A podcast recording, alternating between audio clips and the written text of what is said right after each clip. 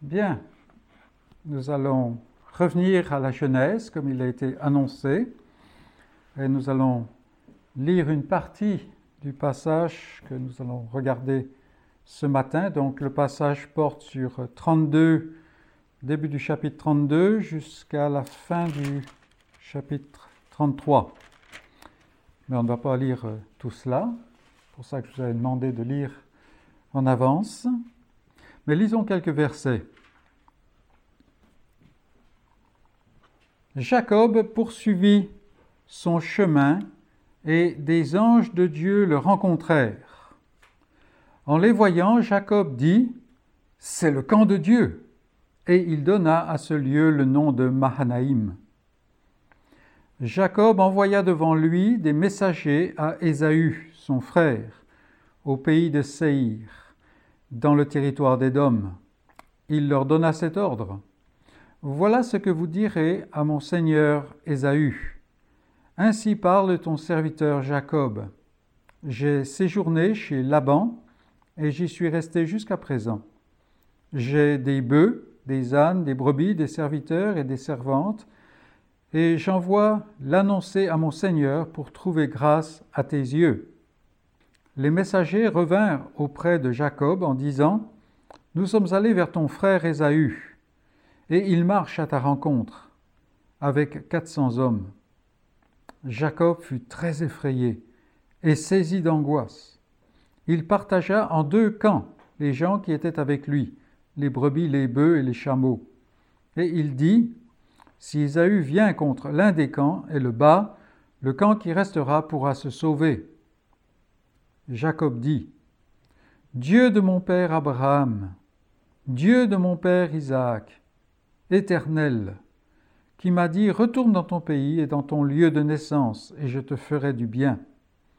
Je suis trop petit pour toutes les grâces et pour toute la fidélité dont tu as usé envers ton serviteur, car j'ai passé ce Jourdain avec mon bâton, et maintenant je forme deux camps Délivre-moi, je te prie, de la main de mon frère, de la main d'Ésaü, car je crains qu'il ne vienne et qu'il ne me frappe avec la mère et les enfants. Et toi, tu as dit, je te ferai du bien, et je rendrai ta postérité comme le sable de la mer, si abondant qu'on ne saurait le compter. Et c'est la parole de Dieu jusqu'ici. Bien sûr, comme je l'ai dit, notre passage continue, mais euh, nous allons euh, nous arrêter ici dans la lecture. Donc, euh, ce matin, nous regardons un long passage, mais nous le faisons de façon à ne pas nous laisser distraire par les détails. Il y a énormément de détails dans ces passages. Nous allons regarder l'ensemble. Et c'est un peu pour cela que le titre reprend trois points forts. Là. Mahanaïm, Péniel et Ésaü. Donc nous reprenons cette étude, cette série d'études de l'alliance de grâce dans la lignée d'Abraham. Et cette euh, alliance de grâce qui traverse toute l'écriture depuis la première page jusqu'à la fin, et ensuite toute l'histoire de l'Église. Dieu poursuit un dessein éternel. Et ce dessein éternel consiste à amener par grâce dans sa présence un peuple, afin que ce peuple le glorifie dans toute l'éternité. Voilà en fait le dessein de Dieu. Ce peuple est issu d'une race qui est tombée dans le péché, dans la rébellion. Et là aussi, nous avons des tas d'interrogations, n'est-ce pas?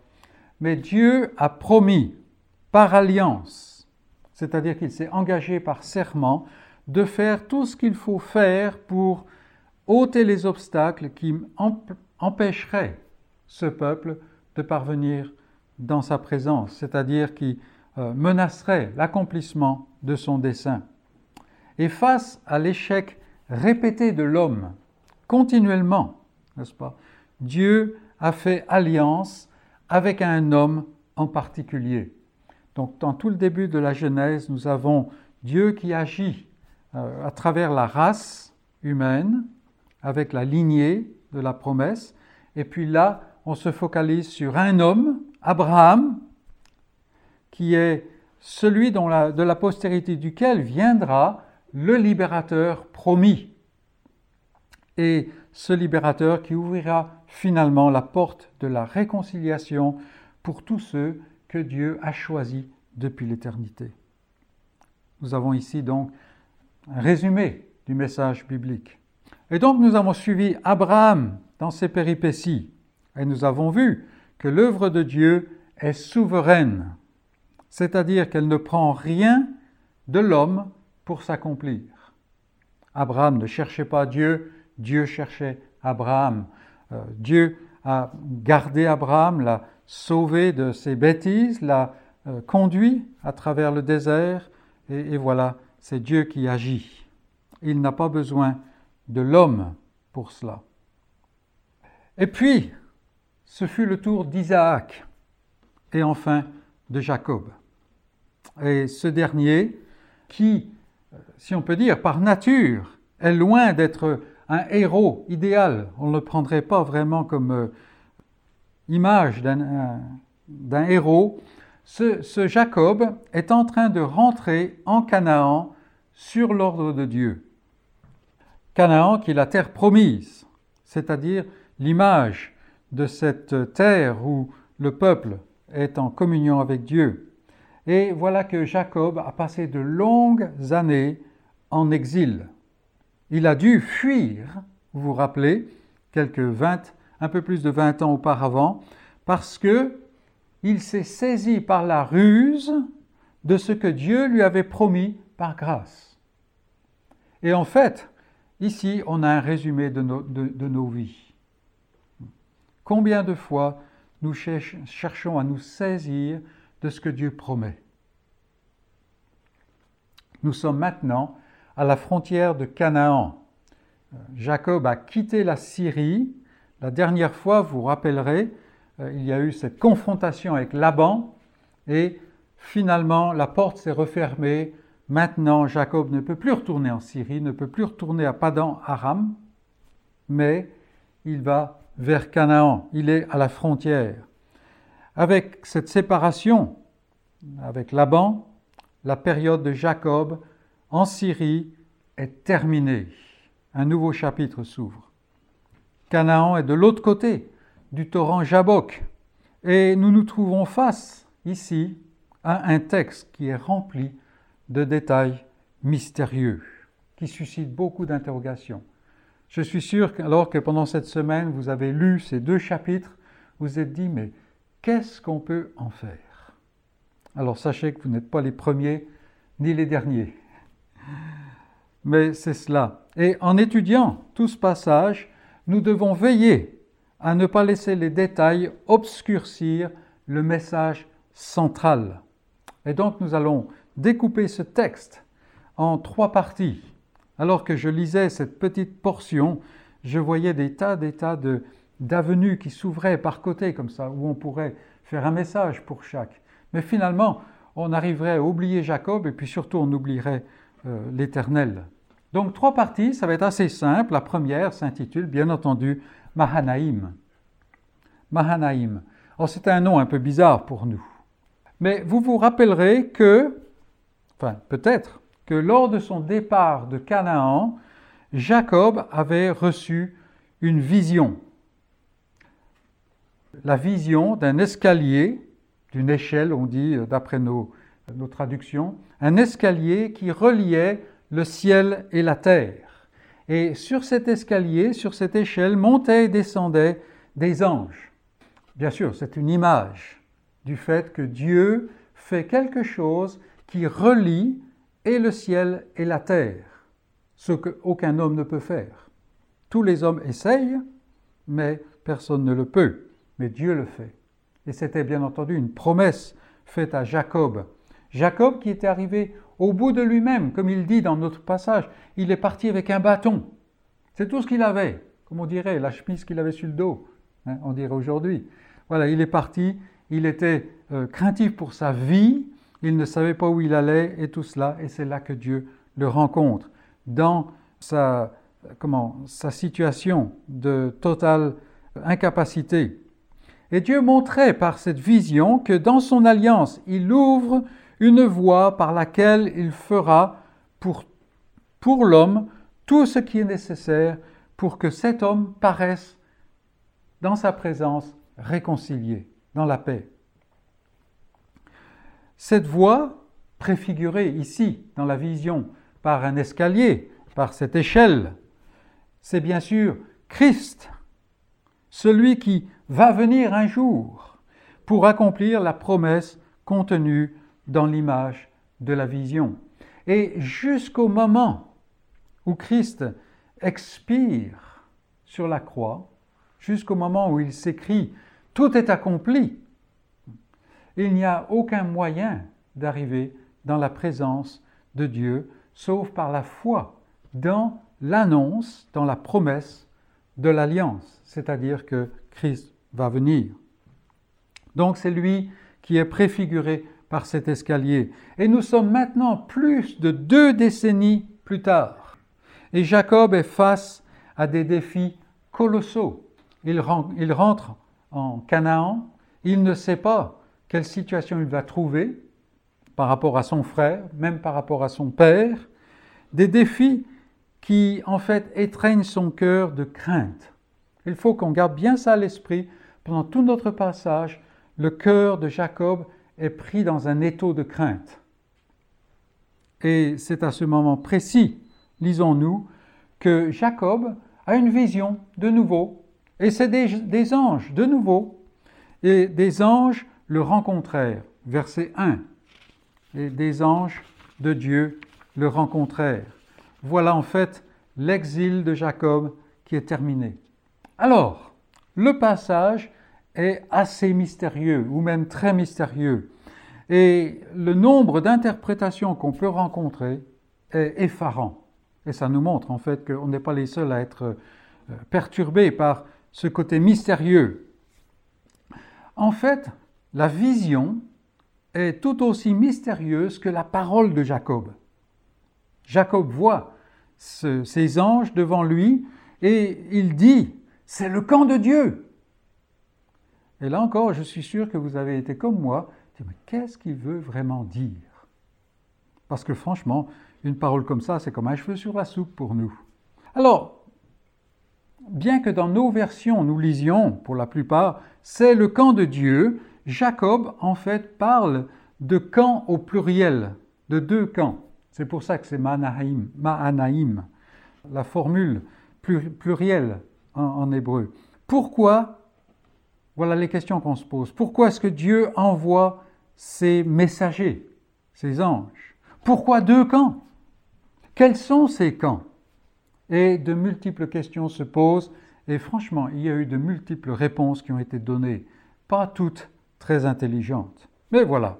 En fait, cette expression plurielle cherche à communiquer une, idée de force, une idée de situation spéciale, une idée de réponse adéquate à la hauteur du besoin.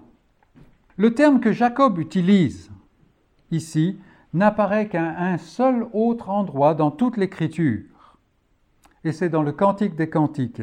Et si vous voulez tourner avec moi et trouver ce petit livre, c'est dans le chapitre 7, Cantique des Cantiques. Donc vous trouvez euh, Ésaïe, c'est assez long, c'est juste avant. Cantique des Cantiques, chapitre 7 et verset 1. Et nous lisons, alors là encore c'est mystérieux, Reviens, reviens, Sulamite, reviens, reviens, afin que nous te regardions. Qu'avez-vous à regarder la Sulamite? Comme une danse de deux cœurs vous allez me dire, ce n'était pas la peine de venir à ce passage-là pour essayer d'expliquer l'autre passage parce qu'il est presque plus mystérieux que le premier. Mais c'est le seul endroit dans la Bible où ce mot Mahanaïm est, répété. Et, donc voilà, on a ce, ce passage. Et ici, dans le Cantique des Cantiques, on pourrait traduire que cette Sulamite, c'est comme une compagnie de deux armées.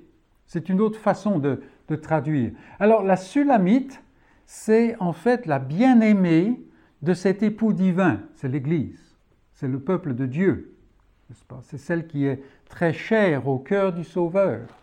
Et alors, l'utilisation de ce mot nous montre ça, c'est une idée très claire. Elle est comme une compagnie de deux armées. L'idée là est claire. Le pluriel montre que la bien-aimée de Christ n'est pas une femme ordinaire. Sa protection est à la fois assurée, adéquate et sûre. Christ va faire des exploits pour protéger sa bien-aimée. Et pour le Mahanaïm de Jacob, c'est la reconnaissance que Dieu est un secours qui ne manque jamais. Et on pourrait dire, et ça c'est l'encouragement que la vision donne à Jacob, ce qu'il a promis, ne le fera-t-il pas? Et bien entendu, la réponse est un oui retentissant. Donc voilà, Mahanaïm, ce que ça veut dire en fait. Dans tout notre passage, jusqu'à la traversée du Jabok, et même après, en fait, nous voyons Jacob, l'homme de foi, qui, dans son imperfection, alterne entre une foi brillante et une crainte charnelle qui alimente tous ces divers trucs, ces diverses stratégies. Et si on veut comprendre tout ce passage, c'est là qu'il faut nous arrêter. En fait, Jacob, c'est un homme qui est, qui est vraiment comme nous. Et il va y avoir des moments où sa foi brille avec un éclat merveilleux. Quand il dit Mahanaïm, il voit ce que Dieu est en train de lui dire. Et puis il y a d'autres moments où il, n'arrive même pas à dormir. On va le voir. C'est exactement cela. En réalité, hormis le fait que Dieu s'est saisi de lui dans sa grâce et l'a scellé de son esprit, Jacob n'a pas beaucoup changé. C'est toujours un homme et un homme fragile. Et la question se pose, n'est-ce pas? Ne nous sentons-nous pas comme lui? Bien souvent On est à des moments où on a une communion merveilleuse et puis le moment d'après, on se demande même si on est converti. Un pas en avant, trois en arrière. Ne crions-nous pas avec Paul Misérable que je suis, qui me délivrera de ce corps de mort? Ce que je veux faire, je ne le fais pas. Ce que je sais que je ne dois pas faire, eh bien, je le fais. Nous avons ici Jacob, nous avons ici nous-mêmes Mais Dieu est là, dans la promesse de Christ, et il n'abandonne pas Jacob. Dieu est continuellement aux côtés de Jacob, mais l'homme alterne entre le haut et le bas, sans arrêt il voit les anges et il dit Mahanaïm. C'est une, déclaration remplie de foi.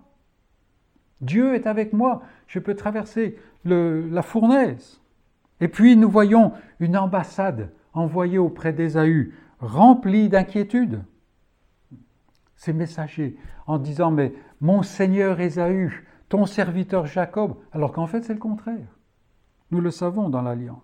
Et puis a ce branle-bas plein de panique, partager le camp. Alors il va mettre une partie de sa famille dans un, dans un, camp et puis l'autre partie dans un autre camp, juste au cas où on puisse échapper, ce qui est ridicule, n'est-ce pas? Puis une prière pleine de foi. Vous avez vu quand nous avons lu comme quoi il s'adresse à Dieu et pour la première fois, il l'adresse d'une façon très puissante dans la foi. Le Dieu de l'alliance, tu as promis Délivre-moi.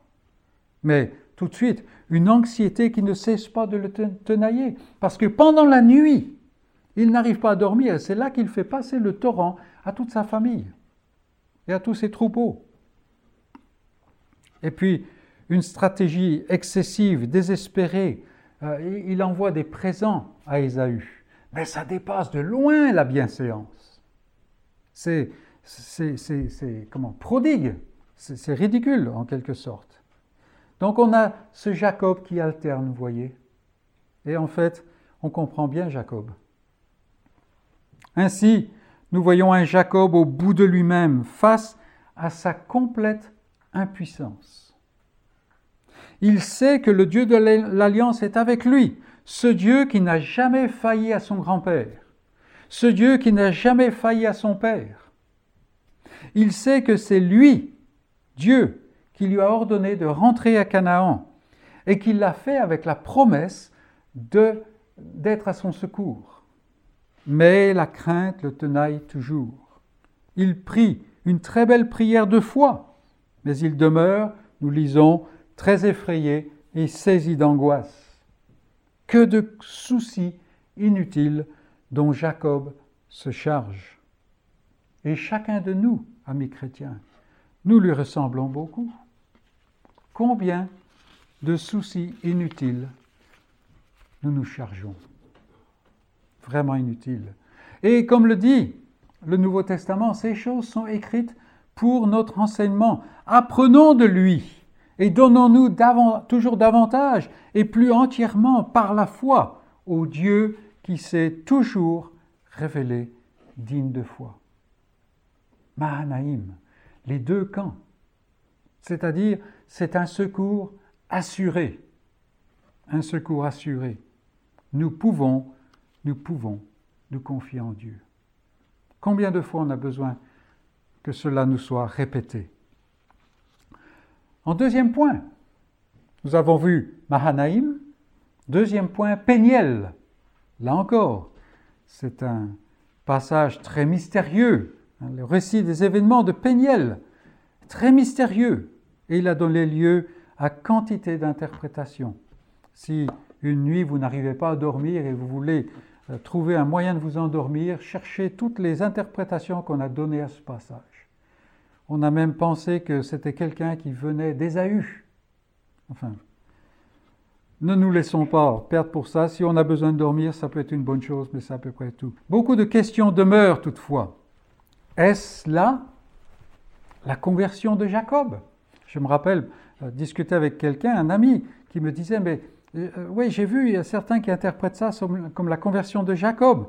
C'est possible. Ou bien est-ce que c'est une seconde expérience? Chose dont certains milieux sont très friands aujourd'hui.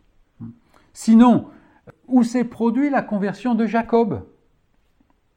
Avons-nous le récit d'un combat réel ici? Ou bien est-ce que c'est l'image d'un combat dans la prière? Encore une autre interprétation. Qui est l'adversaire de Jacob? Parce que c'est dans la nuit l'obscurité. Quel est le but de ce récit? Et quelles sont les leçons pour nous? Comme vous le voyez, un grand mystère de multiples questions. Alors, essayons d'y répondre assez brièvement. Bien que l'épisode comporte de nombreux éléments qui appartiennent souvent à l'expérience de la conversion, il existe des signes tout aussi nombreux qui, dans les chapitres précédents, qui semblent indiquer que bien qu'imparfait, Jacob est un homme qui est touché par la grâce depuis son passage à Bethel. Alors, vous allez me dire, tout le passage à Padan Aram, c'est loin d'être parfait, comme notre vie chrétienne, n'est-ce pas? Donc on pourrait dire, non, ce n'est pas là sa conversion. Par ailleurs, même si cette lutte comporte des caractéristiques qu'on rencontre souvent dans une lutte intense. Certains parlent même d'agoniser dans la prière. Là encore, certains indices pointent vers un combat physique. Jacob a lutté contre un homme. Sinon, par exemple, comment est-ce qu'on va expliquer euh, le coup tout à fait physique que l'adversaire porte à Jacob et qui fait que Jacob, jusqu'au bout de sa vie, va boiter? Visiblement.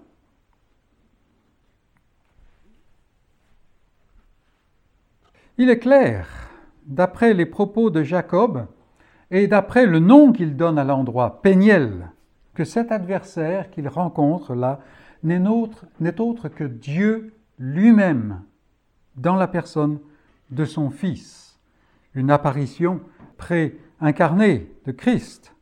Mais pourquoi cette attaque? À quoi sert-elle? Pourquoi amener Jacob au bout de lui-même et même au-delà du bout de lui-même? Le patriarche résiste bien. Si vous avez lu le récit du passage, vous le voyez bien, il résiste toute la nuit, n'est-ce pas? Et il le fait pendant donc longtemps, mais seulement dans la mesure où Dieu le lui permet de résister. Parce que dès que Dieu veut montrer qui il est, il le touche à la hanche. Et Jacob est fini. c'est une réalité technique. Euh, j'ai rencontré une fois un lutteur. Alors pas les lutteurs des, comment, des Jeux olympiques, ça c'est, de l'opérette, n'est-ce pas? Mais un lutteur qui faisait de l'ancienne lutte antique. Et il nous a expliqué que quand on lutte, les, anciens lutteurs, la seule chose qu'ils cherchaient à faire, c'est déboîter la hanche de l'adversaire. Parce qu'à partir de ce moment-là, l'adversaire ne peut plus jamais se tenir debout. La seule manière de se tenir debout, c'est en s'accrochant à l'adversaire. Et là, c'est exactement l'image qu'on a ici. Exactement ici. Donc, c'est une réalité technique qu'on voit.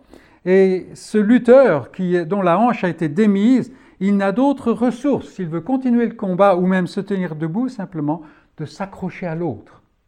Et c'est dans cette, capacité de s'accrocher qu'il tient. Il ne tient que par l'autre et par sa détermination à ne pas abandonner. Et c'est là, en fait, cette lutte de Jacob. Que se passe-t-il ici? Que veut dire cet épisode? C'est du mystère. En fait, en une nuit de combat, Dieu fait passer Jacob par le même exercice au travers duquel il guide chacun de ses enfants pendant toute leur vie.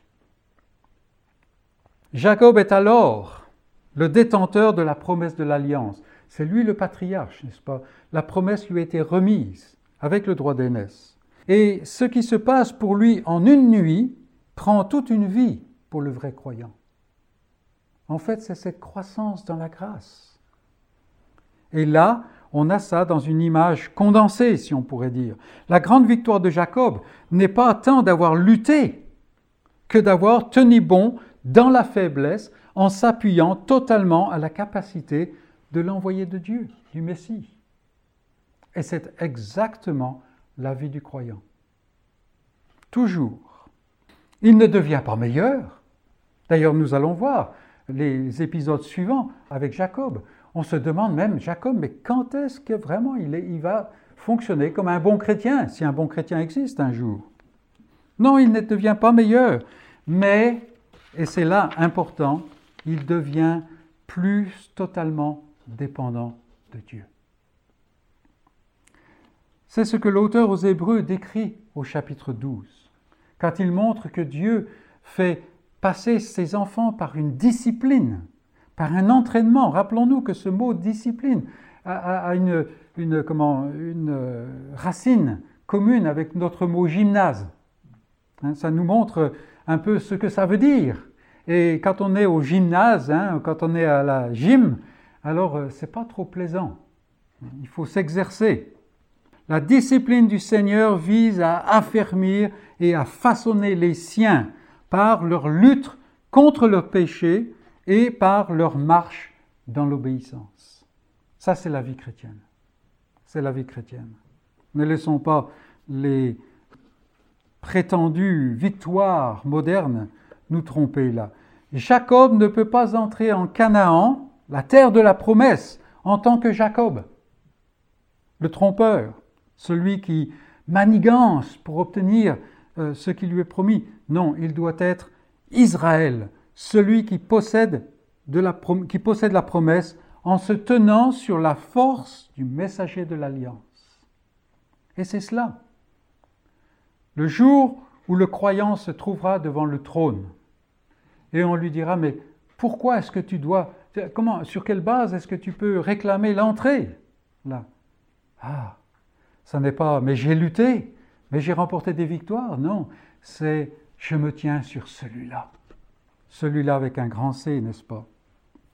Non, le messager de l'alliance. Ce n'est pas que Jacob sera parfait désormais, loin de là, mais c'est plutôt qu'il va vivre le reste de sa vie, même les moments de recul, dans la conscience de son incapacité et sur la puissance de son Rédempteur. C'est pour ça que Jacob nous parle. Il ne peut tenir que par la force et dans la grâce de Dieu. Et il n'y a pas d'autre moyen de se tenir dans la vie chrétienne. C'est ainsi, comme le montre Hébreu 12, qu'il parvient à l'assurance qu'il est fils. Souvent, on va lutter, on va dire, mais est-ce que je suis vraiment chrétien? N'est-ce pas? Alors les autres peuvent me dire, mais si, quand même. mais vous ne savez pas ce qui se passe à l'intérieur. Vous ne connaissez pas les doutes, les, choses comme ça qui sont indignes d'un croyant, n'est-ce pas? Et euh, c'est cela, on a, des, on a des doutes. Comment est-ce qu'on va arriver à avoir cette assurance d'être fils, d'être enfant? C'est en s'appuyant sur ce Rédempteur, sur le messager de l'Alliance. C'est en voyant que par nous-mêmes, il n'y a rien. Il n'y a rien.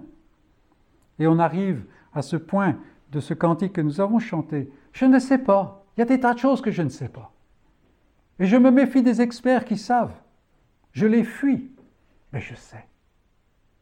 Et que le Seigneur nous amène à cette assurance. Je sais. Pourquoi? Parce qu'à travers tout ça, le Seigneur m'a amené à travers toutes ces difficultés, toutes ces choses-là. Et, comme le dit le psaume 73, n'est-ce pas, où il est comme une brute, il est prêt à, à, se détourner de Dieu, mais je suis toujours là, et tu es avec moi. Malgré tout ça, tu ne m'as pas abandonné. C'est exactement le point où est Jacob, c'est exactement le point où il faut en venir pour tout croyant. Cette assurance d'être fils, c'est dans cette discipline, dans cet exercice. Et c'est une image du croyant qui ne tient devant Dieu qu'en s'appuyant sur Christ et en, en, menant la vie de Christ. Et pour savoir cette vie de Christ, il va creuser les Écritures, il va s'imbiber, s'imprégner de, des Écritures. Cette vie que l'Esprit de Christ a implantée en lui et qu'éclaire sans cesse la parole de Christ. Voilà la vie chrétienne. Ce combat de Jacob dans l'obscurité, nous fait penser à un autre combat, un autre combat biblique qui s'est produit très longtemps après, très longtemps après. Et là encore, nous avons une agonie très physique, au point que même la sueur du combattant ressemblait à des grumeaux de sang. Mais dans ce lieu, ce second lieu, celui qui lutte, lutte dans sa propre force. Et il le peut, car lui, il est indemne de péché. Il n'est pas un Jacob. Et il remporte la victoire dans l'obéissance. Écoutez-le. Non pas ma volonté, mais que ta volonté soit faite. Exactement ce que l'homme ne peut pas faire par lui-même. Et puis, ce lutteur, il engloutit en lui-même le châtiment. Il met à mort la mort. Il ouvre la porte de la vraie Canaan, du vrai lieu de repos, où on n'a plus besoin des œuvres pour gagner l'accès auprès de Dieu. Et il le fait, celui-là, pour tous ceux qui ont persévéré, tous ceux qui reposent sur sa pleine capacité. C'est le Seigneur Jésus, n'est-ce pas? Il est là à lutter. Et c'est cette lutte par laquelle il remporte la victoire. Celui-là, ce grand messager de l'Alliance, il ne boite pas au sortir du combat, mais il porte la marque des clous.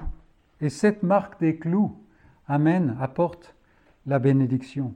Il fait valoir ce qu'il a vécu, et cela a valeur dans le ciel. Quiconque met la chair à mort en exerçant la force de son esprit, traverse le dernier torrent impétueux pour entrer dans la présence même du Dieu de l'Alliance. Et ça, c'est l'image de Péniel. Rien de plus, rien de moins. Et c'est merveilleux, mes amis. Le combat de Jacob, c'est cette image concentrée de la vie normale du croyant. Cela ne donne pas un statut privilégié. Par exemple, quand Jacob pense qu'il peut demander à son adversaire de lui dire son nom, il dit Mais pourquoi me demandes-tu mon nom? Qui es-tu pour ça? Es-tu spécial? Non, pas du tout. Cela ne lui donne pas un statut privilégié, mais cela forme pour la destinée à laquelle son statut l'appelle. Il est celui qui est dans l'alliance. Amis croyants, est-ce que vous marchez dans l'obéissance à la volonté de Dieu? Afin d'atteindre le but comme dit Paul, le prix de la vocation qui vous est adressée. C'est dans l'obéissance. Trop souvent, nous cherchons à lutter. Nous cherchons à lutter. Et en cherchant à lutter, tout de suite, nous avons déjà mis un handicap sur notre voie. Parce que la lutte, ça se fait dans la chair. L'obéissance, l'obéissance, c'est un grand pas en avant. Jacob a vaincu par la grâce de Dieu. C'est Dieu qui lui a permis de, vaincre. Jésus remporte la victoire dans la puissance de Dieu. Et cette puissance ouvre la porte à son peuple. Donc on a vu Mahanaïm, un secours qui ne manque jamais. On voit Péniel, la dépendance de Dieu, sur Dieu. Maintenant, troisième point, Ésaü. Vous allez me dire, c'est peut-être, on, descend là, hein, vraiment, c'est la dégringolade. Ésaü. Alors que l'aube se lève, c'est une merveilleuse image, n'est-ce pas? Alors que l'aube se lève, Jacob passe le torrent. Après l'obscurité, le soleil se lève sur lui. Mais il boite, et il va boiter jusqu'à la fin de sa vie. Il boite, mais il porte un nouveau nom, Israël, prince avec Dieu. Il rejoint tout son camp, toute sa famille. Mais il y a une différence. Je ne sais pas si vous l'avez remarqué dans votre lecture. Il avait euh, divisé sa famille en plusieurs, en plusieurs groupes. Et bien entendu, Rachel, la bien-aimée, venait en dernier. Hein. on protège ce qu'on a le plus cher, n'est-ce pas? Et maintenant, c'est différent. Regardez au début du chapitre 33, verset 3 par exemple. Lui-même passa devant eux. On a Israël Il est devant, devant sa famille. Quelle belle image de celui, grand C, qui est le sauveur du peuple. Il passe devant, il est les prémices. Mais il faut toujours faire face à Ésaü. Parce que Ésaü est en train d'arriver avec 400 hommes. On peut imaginer, n'est-ce pas? Alors 400 hommes, ça nous fait un peu rire aujourd'hui quand on voit les armées qui se, qui se déploient. On parle plutôt de dizaines de milliers, centaines de milliers d'hommes. Mais 400 hommes, c'est le nombre, vous vous rappellerez, des hommes qui ont remporté la victoire avec Abraham quand il était contre cinq rois. 418 hommes. Et il a remporté la victoire. Et maintenant, l'autre, il arrive avec 400 hommes. Et Jacob n'a pas grand monde avec lui. Donc il faut faire face à Ésaü. Et toute justice doit être établie. Ça, c'est dans l'esprit de Jacob. Rappelez-vous, Jacob a quitté Ésaü, ils étaient loin d'être en bons termes. Alors que Jacob est tout occupé à sa repentance, il est intéressant de voir dans les actions d'Ésaü la valeur qu'il accorde à l'alliance de Dieu. C'est ce qu'Ésaü peut nous enseigner ici.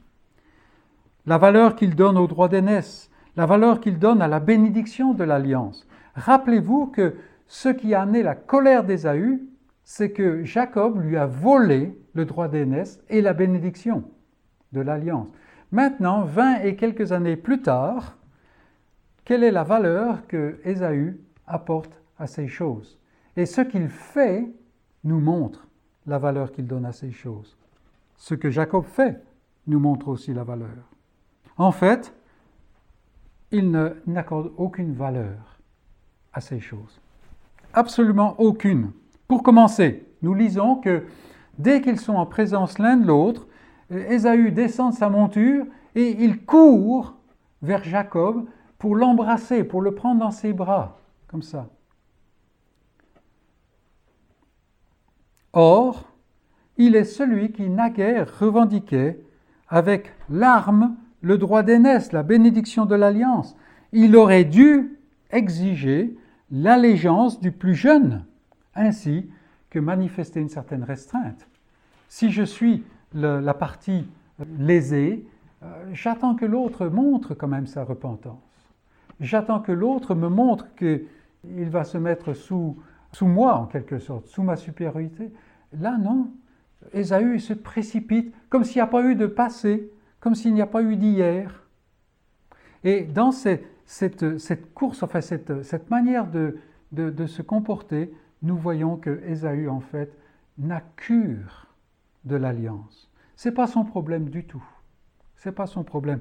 Lui, il réagit comme il a réagi dans le temps, au niveau des émotions seulement. Il est content de revoir son, son frère. Alors, on a oublié les autres choses. Ben, 20 années, pensez, on ne va pas garder ces, ces, choses comme ça. Non, Ésaü, l'homme du monde, qui est, regarde toutes ces choses comme communes, sans aucune valeur, une simple passade d'autrefois. Pourquoi s'embarrasser de toutes ces vieilles histoires? Maintenant, on va avancer ensemble, on va essayer de faire des affaires, n'est-ce pas? Et ainsi de suite. En revanche, Jacob se conduit d'une manière bizarre, si on peut dire. En fait, il, euh, va au-delà de ce qui est exigé pour essayer de montrer à Ésaü qu'il regrette ce qu'il a fait dans le passé.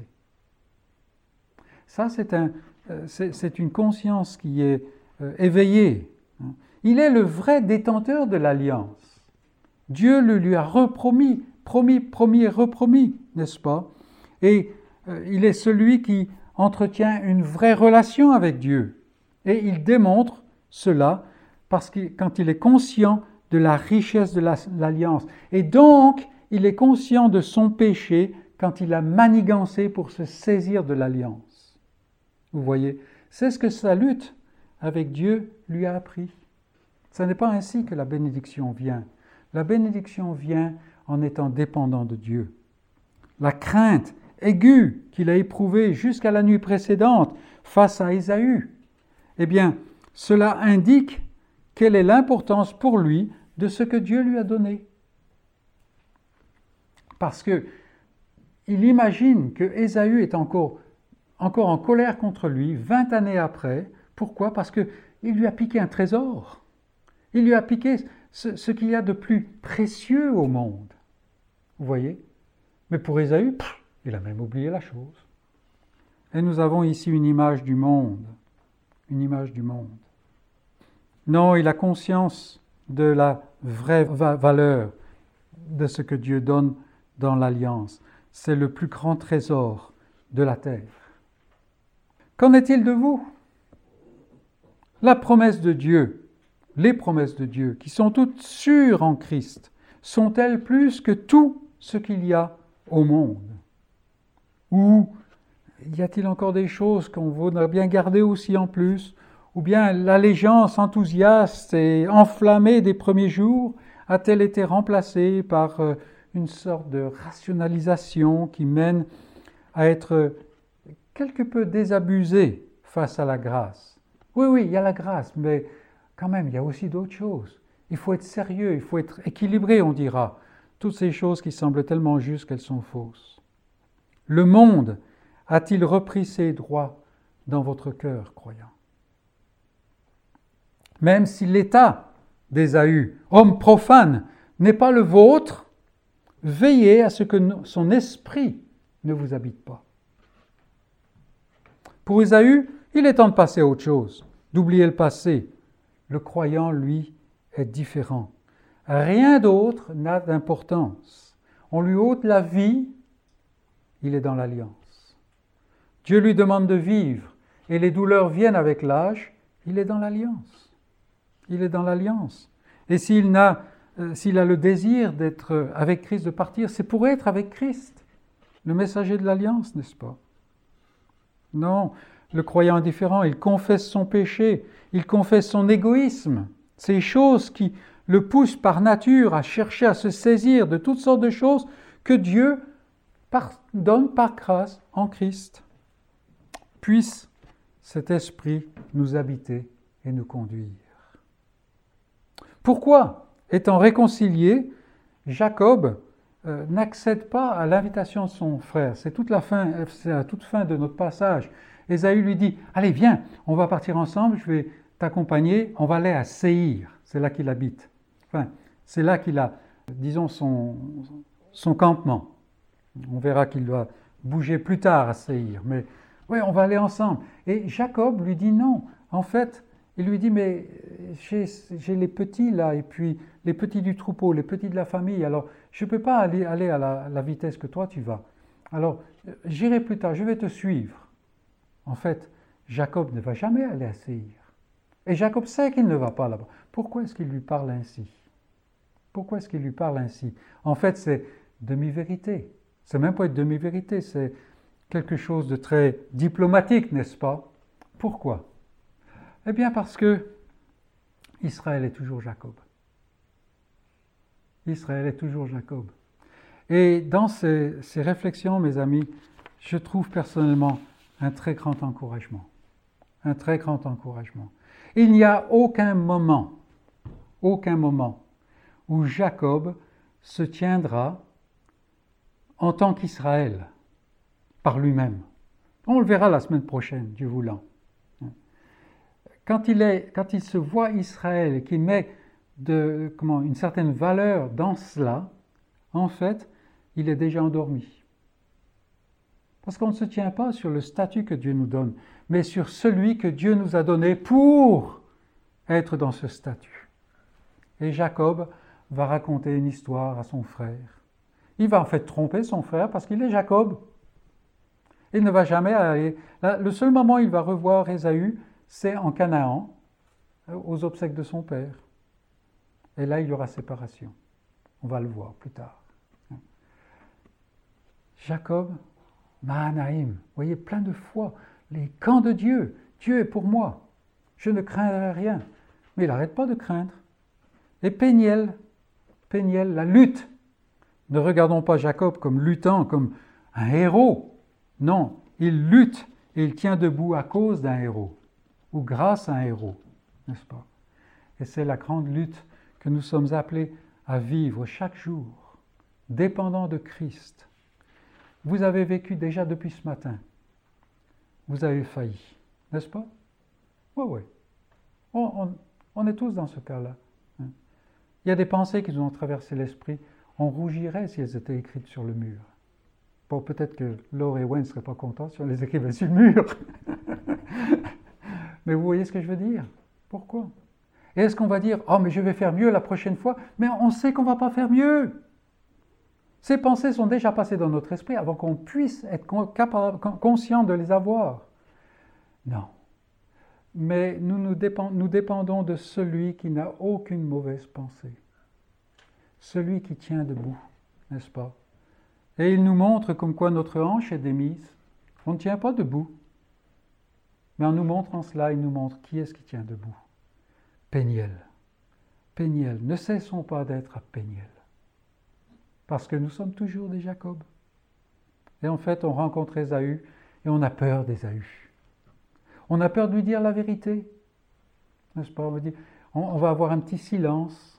On n'a pas, dit, on pas dit un mensonge, mais on n'a pas dit la vérité non plus.